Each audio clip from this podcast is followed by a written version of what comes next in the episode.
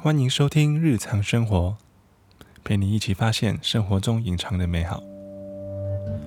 如果说起你童年时期最爱玩的玩具，你第一个想到的会是什么呢？我小时候玩的玩具不多，大部分都是自己 DIY 出来的。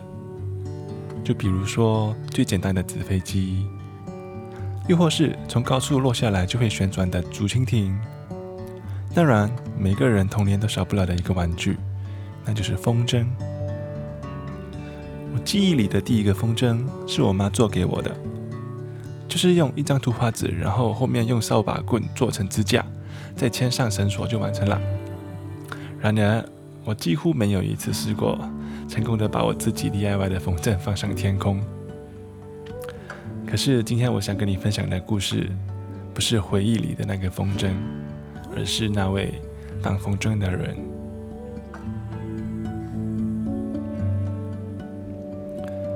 故事总是在一个风和日丽的早晨开始的，然而这次也不例外。一位放风筝的人。带着他的风筝来到了田野，风起了，那位放风筝的人把手轻轻地松开，风筝稳稳地朝天空飞去了。这是风筝第一次从高空俯瞰着这片大地，也是他第一次如此接近这片天空。风筝越飞越高，地下的景物也越来越小，田野变成了棋盘。大河也变成了细丝带，这一切对风筝来说都是那么的新鲜。这时候，一只小蝴蝶发现了天空中翱翔的风筝，便好奇地向风筝问道：“风筝，风筝，你在天上那么高，是不是可以看得很远啊？”这时候，风筝开始得意忘形，便向蝴蝶说道。我确实可以看得很远，我看到了河流流向大海，也看到了海上的扬帆。可是我从这里看着你，你是如此的渺小，我所见的风景，除了老鹰，再也没有谁可以亲眼目睹。怎样，蝴蝶你也羡慕吧？这时候，蝴蝶回怼了风筝，他说道。我干嘛要羡慕你啊？我想飞多远就飞多远，不像你被线牵着，你的高处始终有了尽头。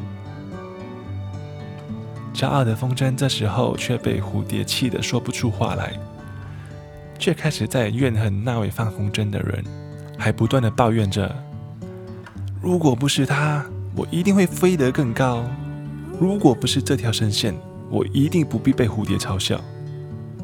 于是，风筝便开始想尽办法切断这条绳线，好让放风筝的人无法再控制它的方向。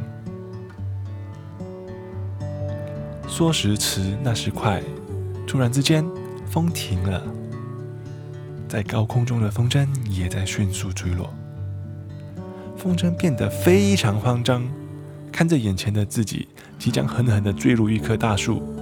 然后被一条条尖锐的树枝插得支离破碎。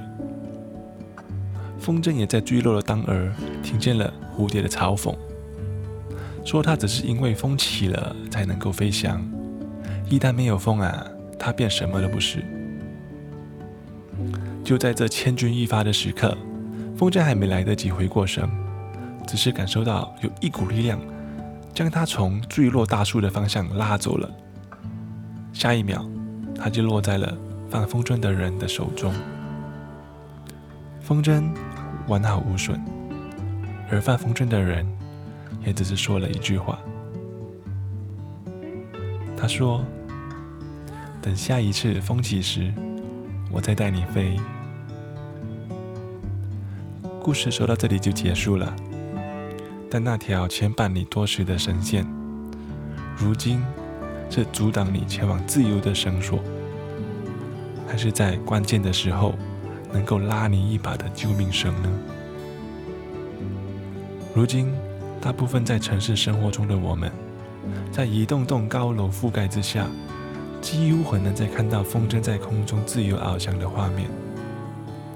但是，如果真的有机会，请一定要珍惜那段风筝的回忆，而那一位一直站在原地的放风筝的人，就像阿丽的那首歌唱的：“因为你手中的那条线，风筝才放心的去飞。”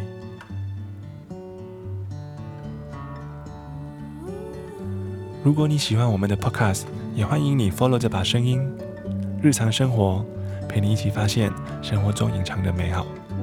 我们下期见。